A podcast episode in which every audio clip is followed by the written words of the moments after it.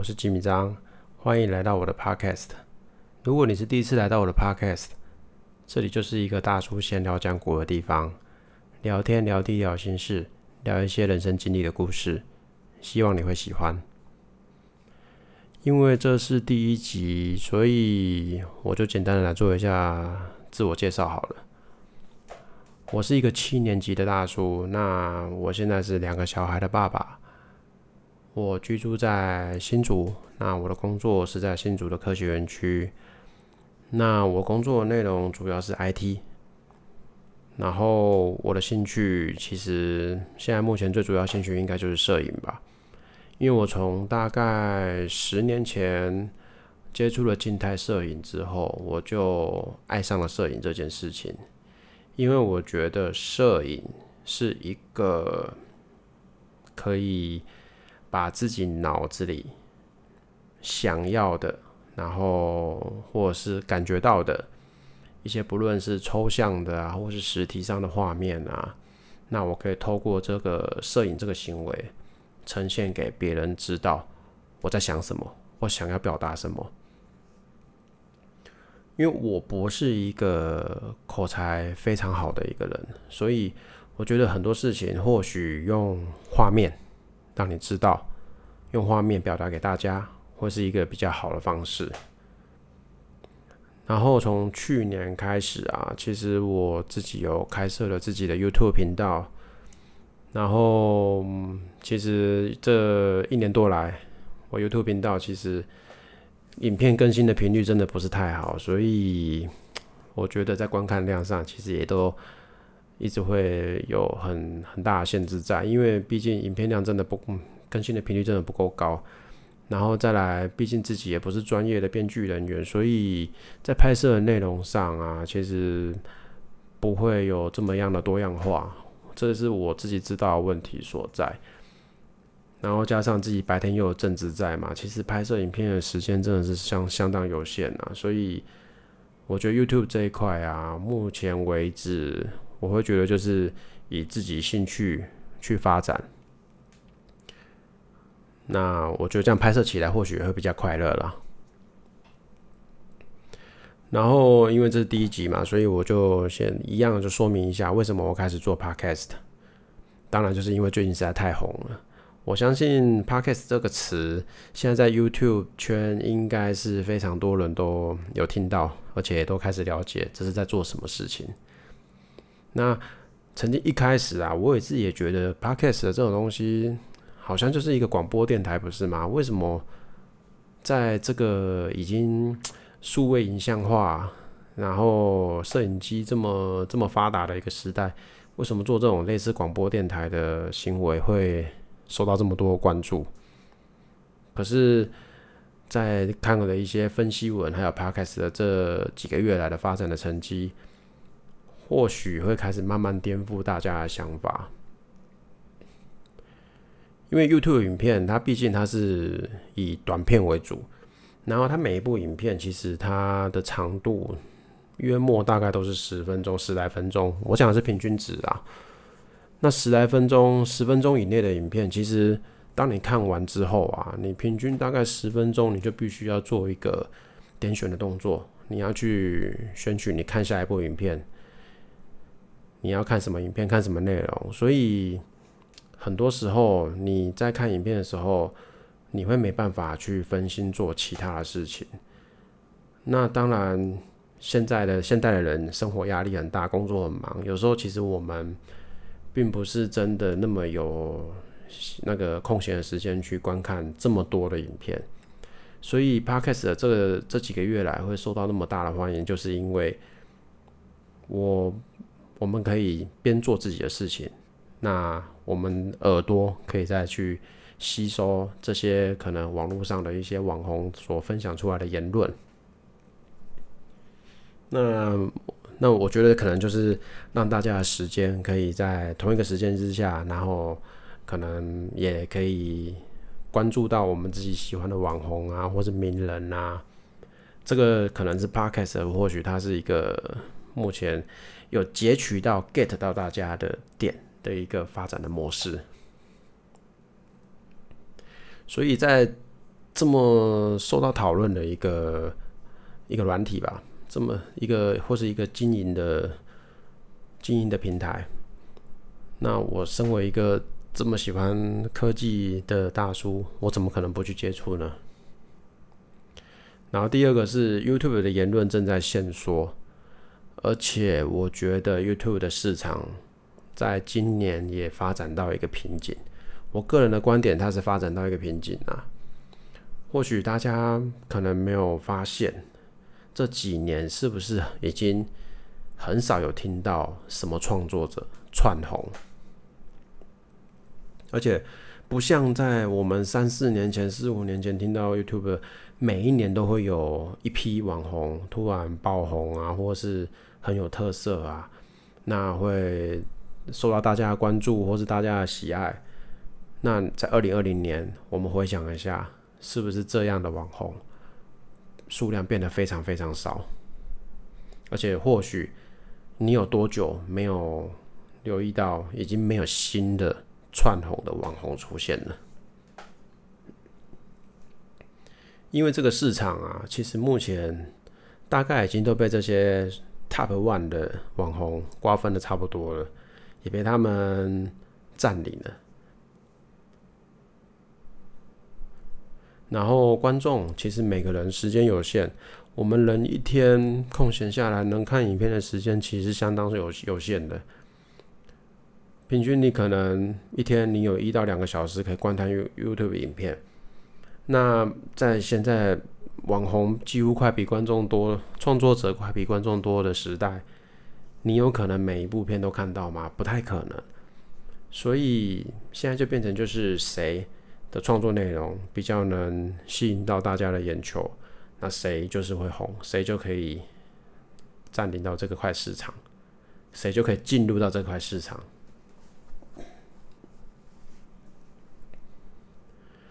那第二点就是 YouTube 的言论正在限缩。从去年年底的黄标事件开始啊，其实我们很多创作很，其实我们很多创作者可以感觉到，YouTube 其实它的经营模式已经越来越商业化、政治化，并不是所有的内容都可以如你所愿的在这个平台上面经营。我讲最简单的就是我自己做影片的初期。为的就是记录小孩的成长过程。可是当我发现 YouTube 居然对幼儿这块内容有很多很多的限制，所以我就在知道这个规则之后啊，其实我浇熄了我不少的热情。因为拍影片其实并不是为了要红，那我也自己知道，我自己不是一个那么爱面对镜头的一个人。那小孩的成长过程，如果如果单单只用静态影片去记录，其实我又觉得就是似乎又少了一些什么东西，所以会很想用动态影片的模式去做记录，那把它剪的是我自己心里想要的质感品质，那做留存。那放到网络上，或许会有一部分的观众。会有同温层的观众喜欢我这样的模式，喜欢我的影片。那当然，我会非常乐于跟这些人做交流。可是，当我发现 YouTube 居然甚至把会做又亲子影片的留言关闭、收益关闭，我觉得在这一块、这块这个举动、这个行为、这个规范，会把做亲子内容的创作者。就慢慢的让我们没有没有更多的热情去做经营了。那亲子这个只是一个一个一个题材而已，或许你会发现很多很多的题材也都慢慢受到限制，所以在 YouTube 上创作啊，会感觉到越来越不自由，越来越受到限制，似乎我们就必须跟着 YouTube 的这位可能是老板吧。我们必须跟着他的政策走，跟着他的想法走。那我相信这个就是一个一个不自由的一个一个发展方向。我觉得这个就是为什么很多人开始对 Podcast 这一块会越来越有兴趣的原因之一。然后再来下一点就是影片的制作啊，程序真的是比较繁杂。像我知道，或许有很多人拍 vlog 是可能就是简单的拿手机或是 GoPro 拍摄完记录完就把影片上传。可是其实像我相信有一批创作者是和我一样啦，就是比较在乎品质和质感。我们会希望就是剪的会很有氛围，那搭配我们自己喜爱的音乐，那把整部影片做的像是一个唯美的短片出来这样子。可是当我们决定要做这件事的时候，其实就是会占用掉我们非常非常多的时后置的时间。例如，我剪一部平均十分钟内的短片，我要耗的时间就大概就是十天左右。这是在非全职的状态之下啦。那这十天，以十天剪一部片这个效率来说，我每个月能产出的影片就非常的有限，大概就是顶多就是两部到三部嘛。而且这是在剧本题材都已经有的前提之下。如果连剧本题材我都必须要自己想，还要去拍摄，还要去后置，还要去剪辑，甚至到上字幕，甚至到选音乐、调色，还有整个影片的节奏，以我目前来说，我平均一个月一部片，真的就已经是非常，算是已经是尽自己很大的努力了。而且我们又是有白天有正职在，然后也有家庭有小孩要照顾，所以在影片的制作上啊，其实我一直很想试着，一直试着很想要提升自己影片产出的效率，但是又过不了自己心中那个兼顾品质的那个坎，因为我我实在不想要那种随便拍出影片随便就上传的那种那种感觉吧。这算是自己一个龟毛点啊，自己的一个坚持在。那我知道，其实，在 YouTube 目前的生态圈，以我这样的坚持，频道的发展会非常有限，频道的曝光度也会非常受限。可是没办法，这就是我。然后再来，Podcast 会受到很多人的喜爱。有另一个点就是。增加自己的曝光度嘛？相信在这几年，KOL 的影响力啊，其实啊，KOL 带来的经济效益啊，我相信大家都是是有目共睹的。所以每个人都希望自己会有一定的影响力在，每个人都希望把自己的专业、把自己的想法、自己的理念分享给大家。那至于要怎么做，当然就是。不断的找管道曝光自己嘛，那 YouTube 是曾经非常受到大家喜爱的一个平台，那现在又多了一个受到这么多关注的另一个平台在，而且又不会和 YouTube 重叠，那当然大家就会对这个平台非常有兴趣，所以我觉得就是我也来试试看做这个平台看看，那顺便练一下自己的口才。那我会不会放弃 YouTube 呢？绝对不会，这个可以跟大家保证是绝对绝对不会。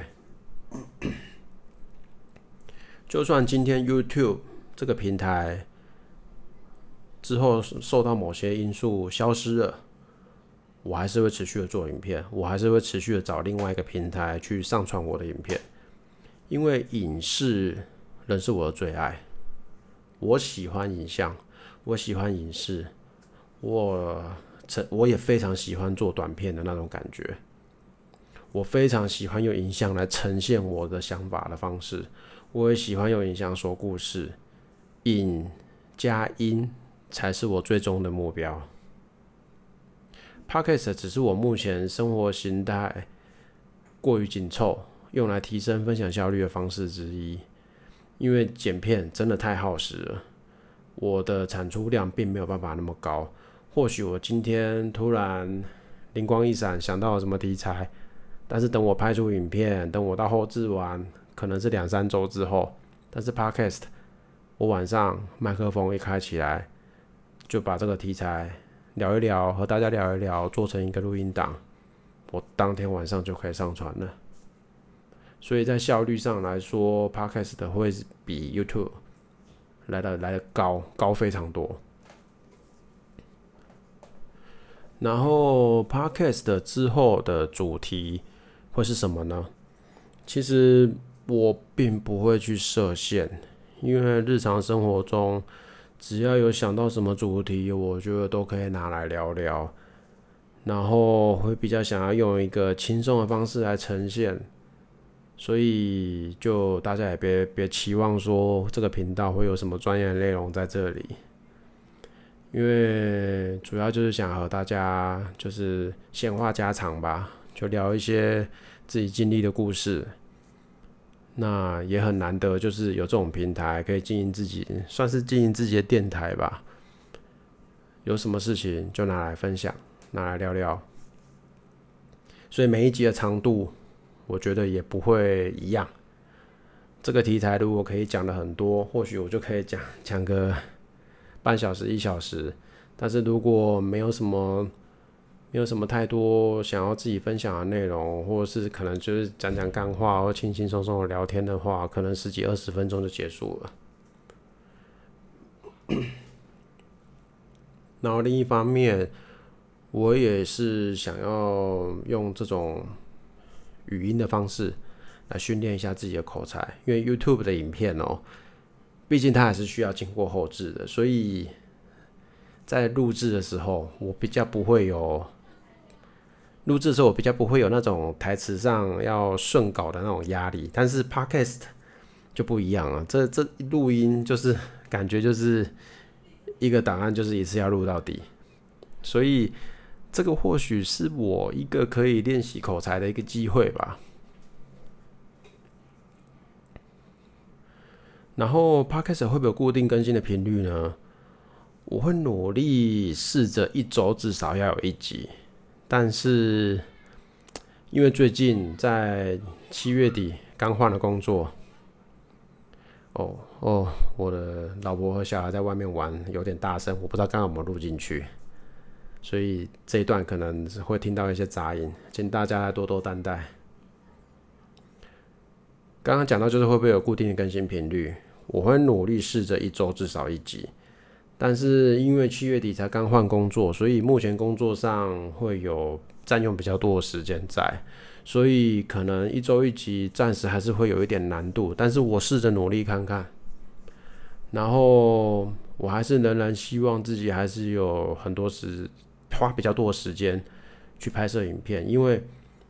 我比较，我非常希望就是自己在摄影的功力上会不断的持续的精进，因为在很多那种画面的质感啊、运镜上面，我觉得我还有很多需要加强的地方。然后我自己也知道我要加强的方向，所以那一块我那一块我仍然会是希望就是自己还是要投资一些时间呐，去练习啦，去学习。那今天这一集大概主要就是介绍一下，介绍一下自己。那为什么要转到 Podcast？说明一下，就做一下说明。然后，哇，外面小孩玩的声音真的有点大声。因为现在录音，这现在我录音的时间是大概在八点多了。那小孩还没有睡觉，所以之后录音或许大家会嗯蛮常听到小孩在旁边玩闹的声音。所以这个希望就大家要可能就是要习惯一下咯。然后今天这集反正主要就是这样子，就是介绍一下自己。那我会开始经营 Podcast，那 YouTube 我不会放弃，因为影像仍然是我的最爱。Podcast 主要就是更有效率的分享一下我自己的想法。那影片仍然是我的坚持，仍然是我想要精进的一部分。所以希望大家就喜欢这个频道咯，希望也多多关注这个频道。那也可以去 YouTube 上面搜寻 Jimmy Jimmy 张，和我的 Podcast 是同样的名字。那别忘了在 YouTube 那边要点赞，那要订阅，那别忘了分享给大家。我会 YouTube 那边我会尽量做努力更新。那 Podcast 这里我尽量一周至少一集。那我们就下一次的主题再见喽。我想到主题就会录，我们就下一集再见喽。拜拜。